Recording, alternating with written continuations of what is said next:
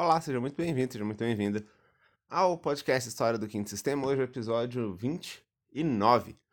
A gente está fazendo dois episódios preliminares, o 29 e o 30, para a gente poder chegar no dia 13 de maio de 2021 com o episódio 31.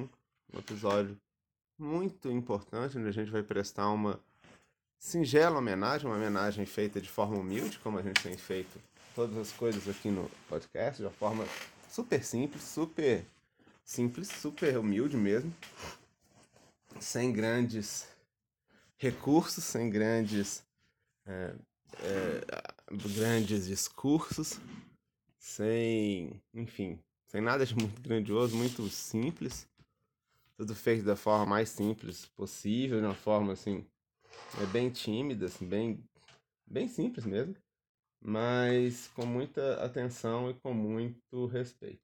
Essa é a ideia. Não é porque é simples que é desrespeitoso, muito antes pelo contrário. A gente preza sempre pelo respeito a essas criaturas tão especiais.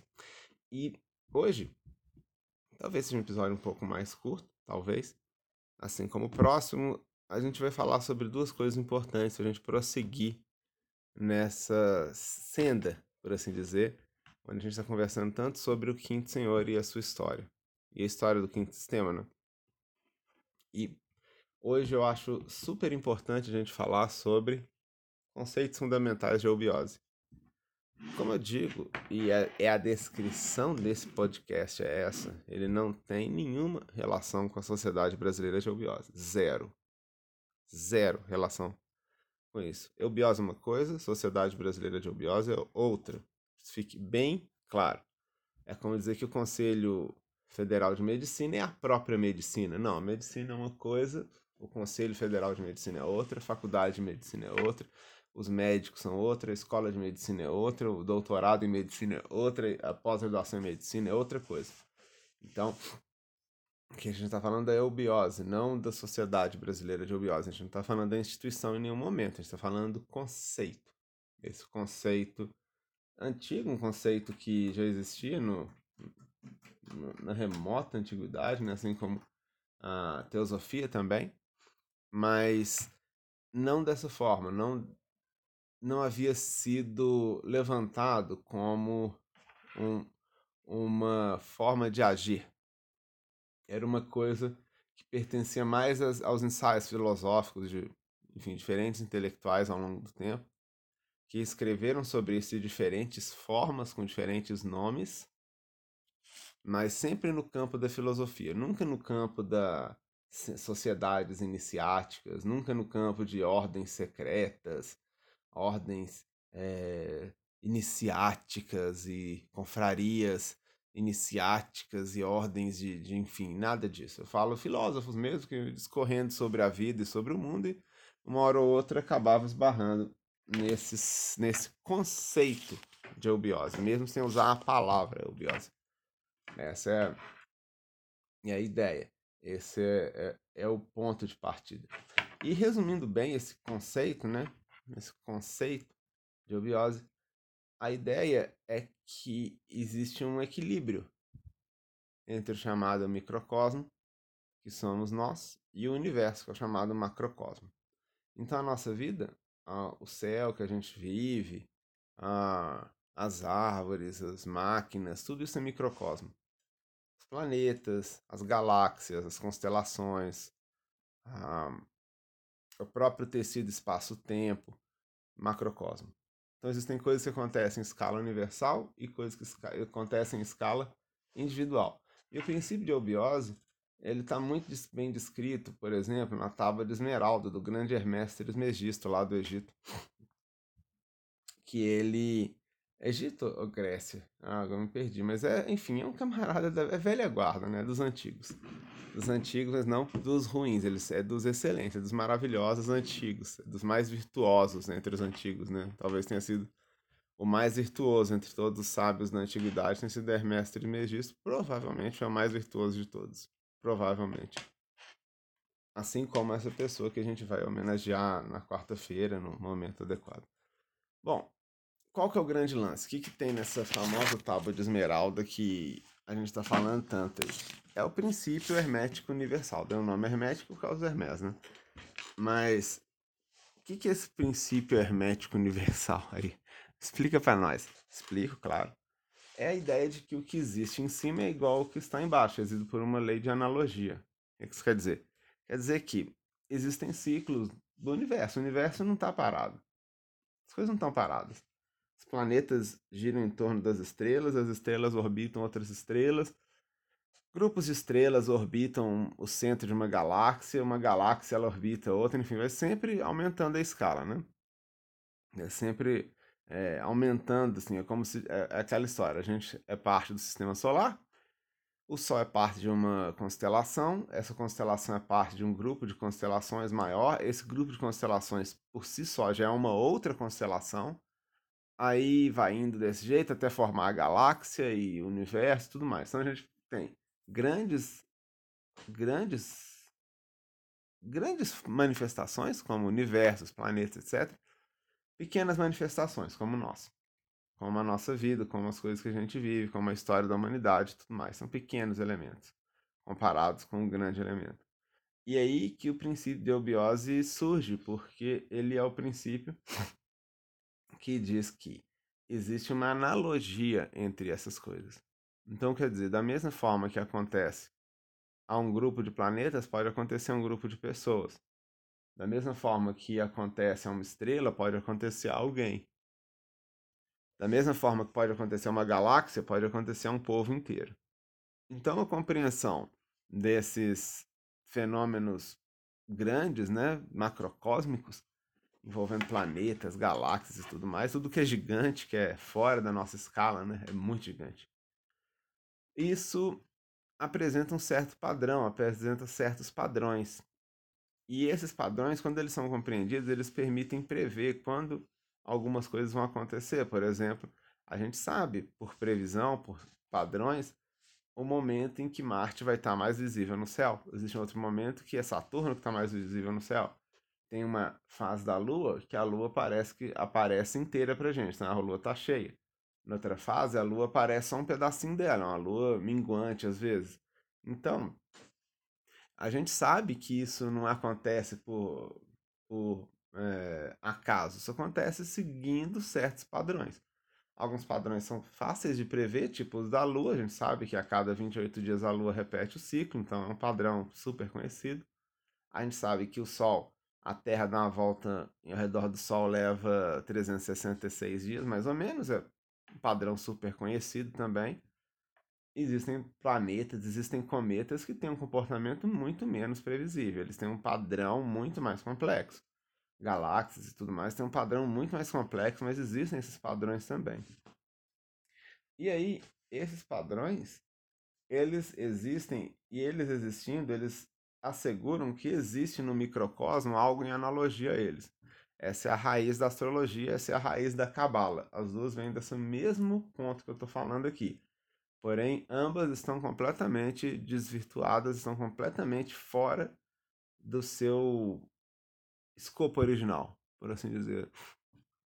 A astrologia que existe hoje em dia para as grandes massas não é uma astrologia, é uma astrologia falsa, é uma espécie de autoajuda, basicamente isso.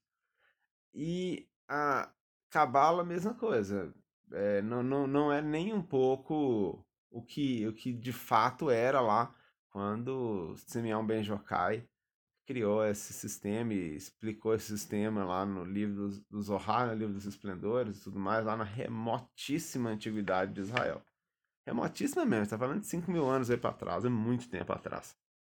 Tempo de Moisés, é, é antigo mesmo, não estou brincando, é muito tempo atrás, é muito velho esse negócio.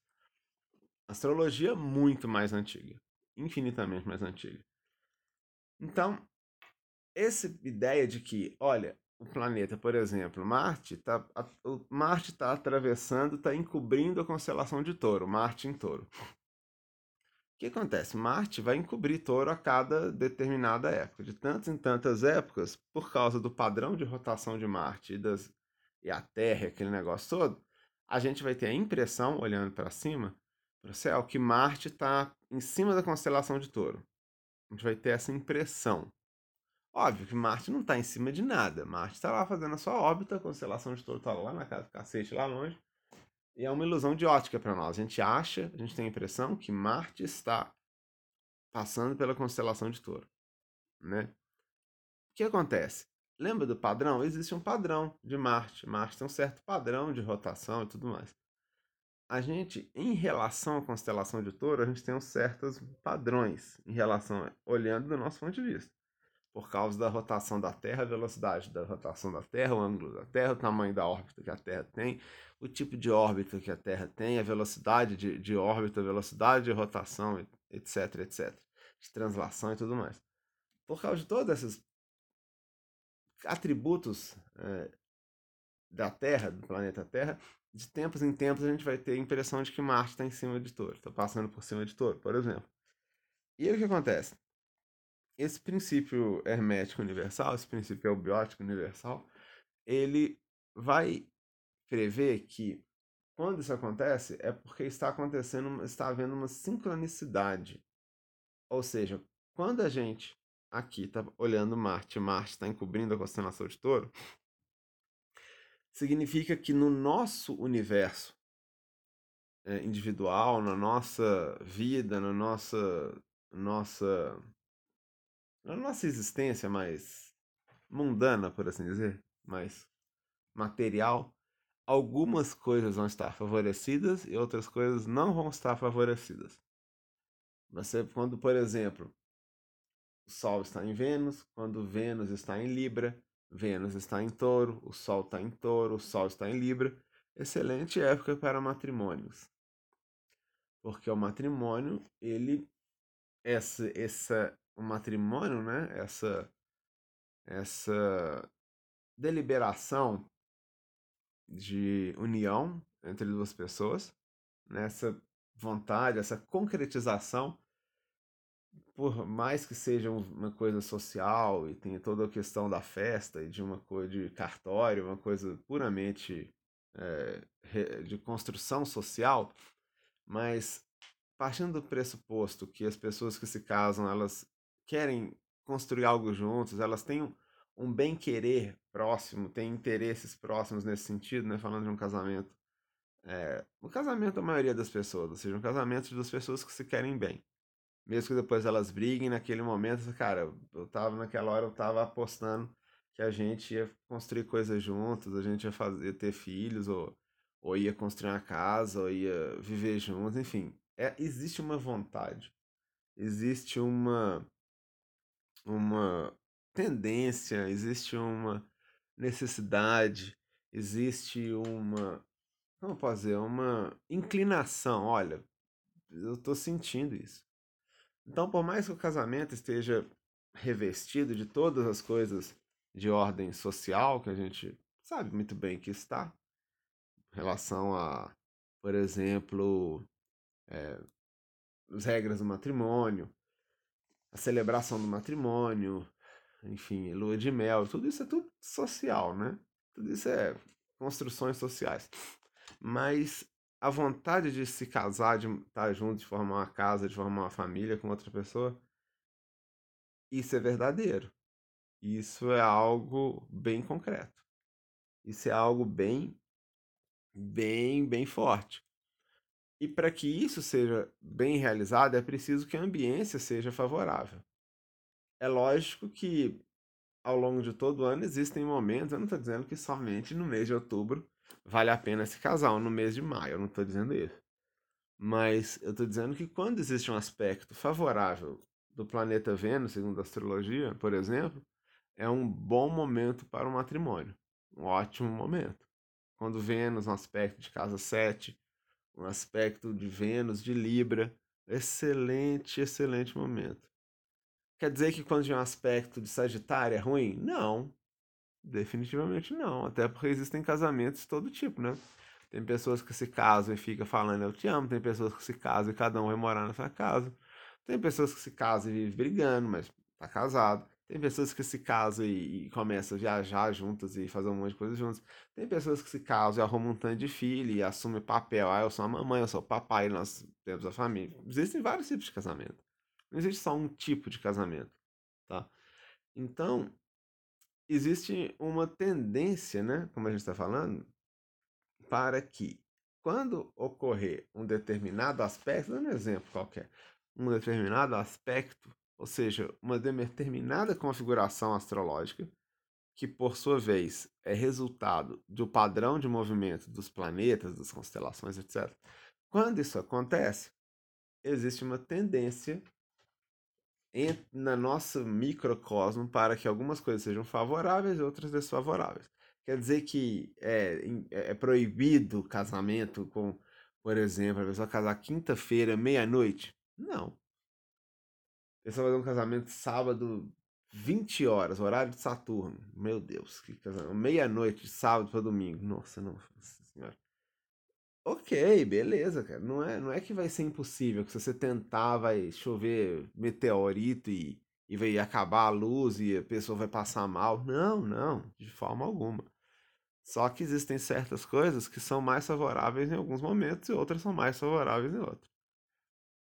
Mas aí os seres humanos, né, e esse é um segundo ponto para a gente conversar, os seres humanos são dotados de vontade. E a vontade faz com que a pessoa consiga atravessar as maiores dificuldades, os maiores desafios. Inclusive realizar cerimônias em momentos desfavoráveis. A questão da grande inteligência, da pequena inteligência das pessoas, está justamente no quanto as pessoas conseguem perceber o momento adequado de tomar a ação adequada e levarem adiante. Ou quando elas percebem que a situação não está adequada e que é melhor deixar quieto, deixar para lá, não fazer nada disso por enquanto. Essa, esse é o grande lance, né? Entre, a grande diferença entre pessoas muito inteligentes, muito intuitivas, muito espertas e pessoas que são bobinhas. Porque a vontade faz com que, mesmo sob uma situação desfavorável, a gente consiga realizar coisas que não deveriam ser realizadas.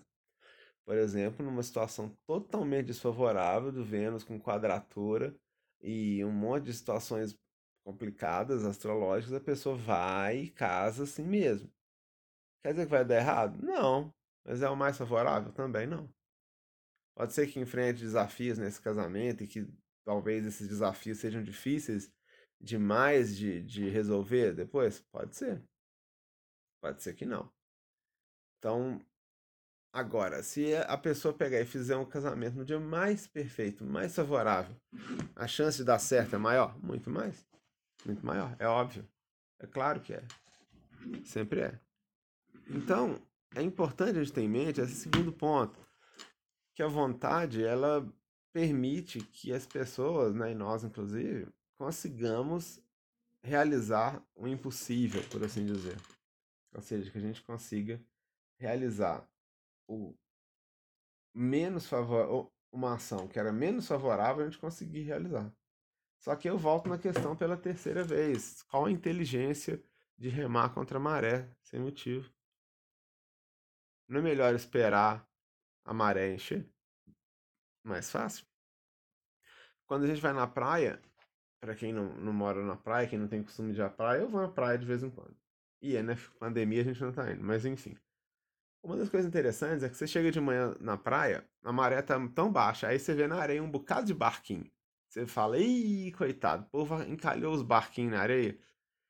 Por que, que o cara deixa o barco na areia? O barco sempre foi na água. Calma, jovem, espera. Quando vai à tarde ali, começa a subir a maré na hora do almoço, sobe, sobe a maré onde estava areia, os barquinhos estão tudo flutuando, você pode entrar no barco e sair.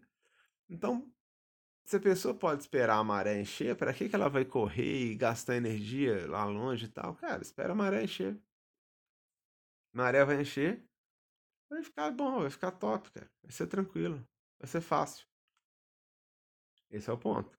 Então, essas, esse universo, né, de uma certa forma, ele apresenta esses padrões onde de determinados momentos é favorável para uma coisa, determinado momento é favorável para outra. É preciso que a pessoa, e aí entra um terceiro ponto dessa conversa aqui, preparatória para o dia 13 de maio, que é o seguinte. A intuição, ela é muito importante. Vontade é mais forte que intuição, sempre vai ser. Sempre vai ser. Mas a intuição é um guia para a vontade, é um direcionamento. Às vezes a pessoa tem uma vontade muito grande, vou sair e vou sair e tal, e, e vou acontecer, e a intuição diz: não faz isso, fique em casa. E a pessoa pode ser que ela saia. E ela sai, e às vezes acontece uma coisa terrível. Puta merda, devia ter ficado em casa. Também acho. Sua intuição te avisou. Então a intuição é algo extraordinário. É algo formidável. A intuição é uma das características, uma das capacidades intelectuais mais interessantes, mais, mais é, sofisticadas, mais, mais, mais bacana que tem por assim dizer, chamada intuição.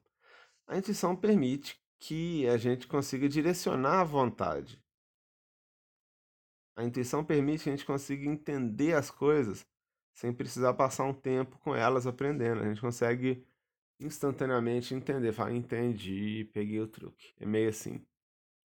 Ao invés de. A intuição, ela, ela não é oposta à razão. A razão é diferente da intuição. É muito difícil por exemplo, fazer um almoço à luz da intuição. Muito difícil. É mais fácil fazer um almoço à luz da razão. Ó, primeira coisa, vamos cozinhar o macarrão. Ótimo. Vamos tirar o macarrão, agora vamos esquentar o molho. Vamos pegar o macarrão e colocar no molho, vamos esperar um pouquinho. Agora pega o macarrão com molho e coloca no forno com um queijinho em cima espera um pouquinho e está pronto o macarrão razão, é tudo racional. E isso, depois aquilo, depois aquele outro, e depois esse outro outro. Aí, aí a gente para e pensa, não, mas não é bom não, melhor a gente fazer o molho antes de fazer o macarrão, porque se a gente der o molho depois do macarrão, pode ser que o macarrão esfrie enquanto faz o molho. Então a gente faz o molho antes, deixa ele morninho, e você vê, isso é razão, isso é o chamado mental concreto, né? É a mente funcionando, é e isso depois aquilo e depois. Não, mas não vamos fazer esse depois daquele. Vamos mudar, vamos fazer o outro, depois isso, isso é essa coisa aí. A intuição é diferente. A intuição pega a panela e coloca no. e liga o fogão. E é isso daí. Você não está pensando o que você está fazendo, está seguindo. Já parou, já, nesse primeiro exemplo, você já viu como é que o negócio é complexo. Então é muito importante que existam as duas coisas, que a pessoa possua uma razão muito bem estabelecida, ela entenda isso, mas que ela tenha abertura para a intuição uma abertura gigante, que a intuição seja tão importante quanto a razão. Essa é a ideia. A pessoa que consegue fazer isso é uma pessoa muito evoluída. A pessoa que intui uma coisa fala, engraçado, me deu vontade de fazer tal coisa, vamos, vamos ver se dá para fazer. Se der tempo de raciocinar a respeito, ok. Se não, vai, faz e executa. Isso é importante porque a gente está falando, por exemplo, de padrões catalogados o tempo que Mercúrio gasta ao redor do Sol, quantos dias que Mercúrio, quantas horas que Mercúrio fica em cada é, constelação, quanto tempo que o ascendente muda no mapa da pessoa, no horizonte, enfim. Falando de coisas é, catalogadas, padrões, alguns padrões catalogados. Através da intuição, talvez a pessoa consiga, as pessoas, isso inclui todos nós, a gente consegue vislumbrar coisas muito mais complexas sem precisar consultar a tabela. Então, por intuição, diz: olha, hoje parece um ótimo dia para a gente casar. Ó, eu acho que tal dia vai ser o dia certo. Intuição. Lógico que muitas vezes as pessoas confundem razão com intuição. E ela fala: vai ser o dia ótimo, porque eu vou estar chegando de viagem, você vai estar fazendo isso, Fulano vai chegar e o outro vai ser razão, não é intuição. Puro racional. Intuição é, que eu disse, é uma coisa meio tal dia vai ser o dia certo. Ou então, eu vou ter a, a, a sei lá, a, a intuição, eu vou ter um insight do dia certo. Também pode ser, também é, é mais ou menos mais ou menos esse o, o sentimento, né?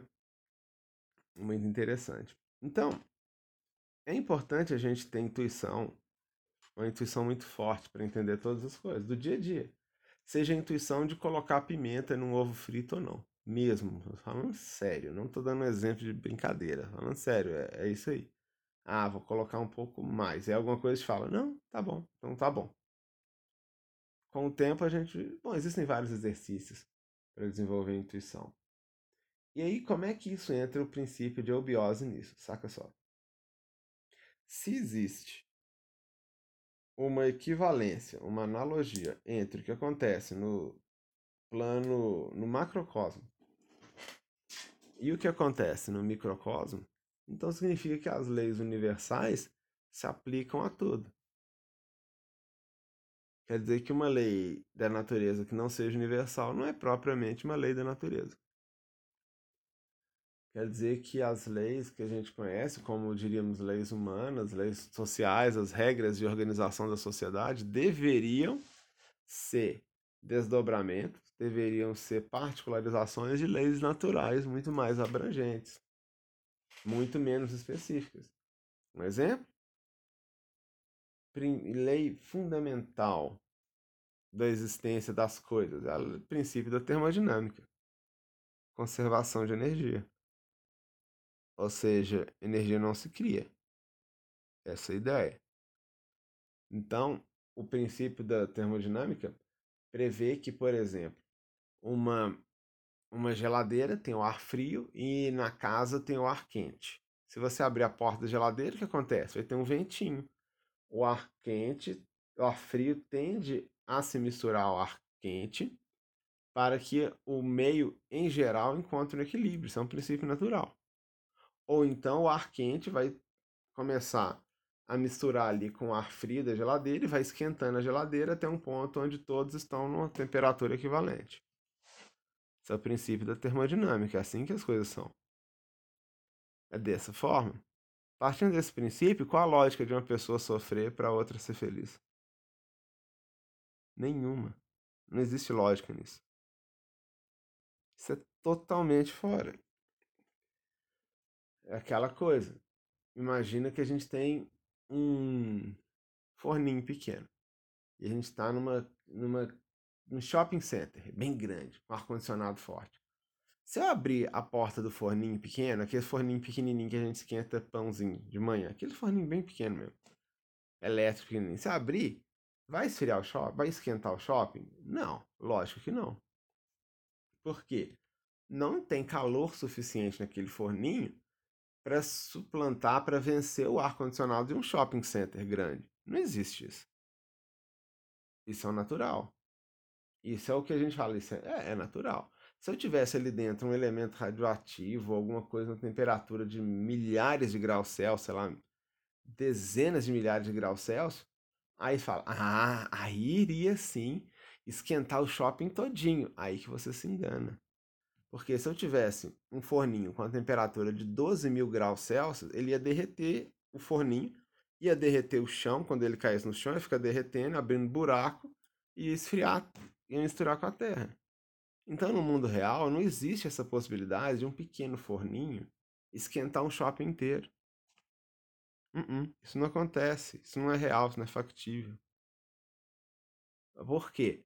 Porque existe o princípio da termodinâmica, onde há uma tendência da temperatura ficar igual, do que tem maior parte, a maior, o que está em maior concentração, tende a determinar a concentração final da solução. Se a gente está misturando um copo de água com duas gotas de, de essência, aquilo ali é principalmente água. Por mais que tenha um cheiro da essência e tudo mais, um óleo essencial, por exemplo, basicamente é um copo d'água. É basicamente um copo d'água. Ainda que tenha essência. Essa é a ideia. Ou seja, aquilo que está em maior concentração tende a determinar o ponto de equilíbrio para que todos se equivalham àquele que está em maior concentração. Então, qual a lógica de ter algumas pessoas bilionárias e tantos milhões de pessoas passando fome, morrendo em guerra e desgraça? Qual a lógica disso? Em qual princípio termodinâmico está ampliado, implicado? Tá sub... Nenhum, amparado por nada, por nenhum princípio físico. Isso aí não faz parte do universo. Isso é erro. Isso é completamente erro. Isso é uma deformação, uma deturpação do princípio natural. Uma deformação bem significativa disso, desse princípio natural. É o que é. É o que isso é. Um outro exemplo. Nem sempre os iguais são aqueles que encontram equilíbrio. Muitas vezes o equilíbrio é encontrado respeitando as individualidades. Por exemplo, para formar uma molécula de gás carbônico, é preciso um átomo de carbono, que é bem grande, e dois átomos de oxigênio, que são maiores que ele. É um átomo de carbono para dois de oxigênio. CO2, daí é o nome, CO2. Para cada oxigênio, ele fala: pô, estou satisfeito nessa ligação aqui, nesse. Tá ótimo. Eu só preciso de um átomo de carbono. E o outro oxigênio fala: eu também, vamos juntar e ficar nós três. Beleza. Já para formar uma molécula de, por exemplo, é, de glicose, são seis átomos de carbono para 12 átomos de hidrogênio para seis átomos de oxigênio. Então, esse é o princípio que a gente pensa. Poxa, então. Então quer dizer que a igualdade social no mundo não seria alcançada se todo mundo fosse bilionário. Não, às vezes as pessoas não precisam de bilhões. Às vezes a pessoa precisa só ter uma vida digna. Então, quando a gente começa a oferecer para as pessoas a possibilidade de uma vida digna, mesmo que elas não fiquem milionárias, mesmo que elas não sejam celebridades, vai ter uma vida digna, uma vida ótima. Para ela vai estar tá top. Tá top, perfeito. Mas não é isso que acontece no mundo. As pessoas são empurradas por uma vida desgraçada de ruim, uma vida desfavorável. Ou seja, a gente vive num mundo no que a gente chama de adharma, um mundo que não corresponde ao princípio geral de obiose, onde as leis universais estão fortemente amparadas pelas leis do mundo. E as leis do mundo nada são além de desdobramentos dessas leis naturais. Ah, mas na natureza o forte come o mais fraco. Quem disse? Quem disse? Qual árvore você viu comendo outra árvore? Qual sequoia que dura, sei lá, 300 anos você viu se alimentando de um passarinho pequeno que foi nela? Nenhuma. Isso não existe. Isso é uma interpretação, isso é uma leitura humana de um fenômeno biológico. Isso é uma leitura podre da mente humana. Só os fortes sobrevivem. De onde você tirou isso? Que só os fortes sobrevivem. Olha o dinossauro que aconteceu com eles. Olha lá o nosso tiranossauro rex, é, estegossauro, aqueles pterodáctilos, aqueles monstruosos, que, monstros que tinha lá no, milhões de anos atrás, olha o que sobrou dele, não sobrou nada. Cadê o poder deles? De onde você tirou que os fortes sobrevivem? Os fortes se alimentam dos fracos. Aí começa a picaretagem, né? Ah, mas o pequeno pode ser forte. Para de picaretagem. A gente não tá aqui para picaretagem. Eu sou zero empático com picaretagem. Não tem espaço para mais aqui, não. A verdade é o que é, as coisas são como elas são a gente observa no universo, não existe essa lei no universo de forte domina mais fraco. Isso não existe. Não existe nenhum princípio universal que determine isso. Existe princípio termodinâmico. Existe a lei da gravitação, onde um, um corpo celeste que tem maior massa vai tender a atrair corpos com menor massa, eles vão ficar orbitando existe a ideia de que esse corpo ele deforma o espaço-tempo ao redor dele, então faz com que os objetos que estavam numa trajetória livre elas comecem a seguir um caminho, como se fosse um, um buraco cavado em volta de uma plantinha, e quando você coloca água, a água fica andando igual um riozinho em volta da planta. Então existem princípios físicos, princípios físico-químicos, eletroquímicos, eletromagnéticos, princípios elétricos, princípios gravitacionais, princípios de forças fortes, de forças atômicas fracas, fortes. São os princípios homeopáticos da dissolução, princípio de concentração infinitesimal, aquelas coisas todas. Todos são princípios naturais. Os princípios alquímicos, né? São todos os princípios, são todos eles fontes de sabedoria que o mundo deveria utilizar para criar suas regras. As regras do mundo deveriam ser regras fundamentadas nesses princípios, e assim o mundo seria um lugar plenamente abiótico. À medida em que isso não é possível, um monte de desgraça está sempre batendo na nossa porta. Agindo dessa forma, a eubiótica, a desgraça e, e dor e sofrimento e, e enfim, e todas essas coisas ruins de guerra, etc., você pode esquecer, isso não acontece nunca mais. Isso não acontece mais. É impossível. Só é possível a fome, a guerra, a miséria, desgraça, traição, adultério e pessoas batendo e violência e um machucando o outro e criança sendo morta por criança e tudo mais, e suicídio, e guerra e bomba. Todas essas desgraceiras todas existem porque o princípio de eubiose não é respeitado. Que a sociedade, sociedades humanas, elas fazem uma vista grossa tremenda para isso, elas não querem de forma alguma uma vida eubiótica, realmente no sentido do princípio de eubiose, não no sentido de uma sociedade brasileira de eubiose, apesar de ser a missão da Sociedade Brasileira de Eubiose divulgar a eubiose. Mas como a instituição e, e, tudo mais é protegido por copyright, eu não posso ficar me estendendo muito, mais que eu gostaria de fazê-lo. Eu não posso falar muito porque eu vou acabar infringindo alguma lei de copyright, alguma coisa aí, ou vou encher meu saco. Então eu prefiro ficar por aqui e deixar essa reflexão para a gente ver os princípios, a gente conhecer os princípios fisiológicos, os princípios bioquímicos, os princípios físico-químicos, princípios alquímicos, princípios eletromagnéticos, que mais? Gravitacionais, os ciclos planetários e tudo mais, o decaimento radioativo, isso tudo. Isso daí é a base de onde deveriam sair as leis, a organização do mundo. Então, quando, por exemplo, surgem projetos como uma renda básica universal, uma coisa maravilhosa, uma coisa extraordinária de maravilhosa. Porque vai dar às pessoas daquele país alguma dignidade. Algumas vão querer mais do que o dinheiro que eles vão ganhar da bolsa? Não. Mas eles vão. Vai ter pessoas passando desgraça, fome? Não, vai estar todo mundo com alguma coisa, alguma situação tem mesmo que seja simplesinha. Para muita gente vai ser o bastante para viver feliz. E gente feliz faz um mundo melhor. Guarda essa frase. O mundo melhor só é possível com gente feliz. Sem pessoas felizes, eu te asseguro que o mundo só piora. Pode ter certeza que se houvesse um governante sobre a face da terra até hoje um governante sequer que representasse de fato os mundos interiores, representasse de verdade o pensamento do professor Henrique de Souza, o compromisso número um desse governante seria fazer o seu povo feliz, muito feliz. Fazer o seu povo sentir realizado, sentir feliz, sentir capaz.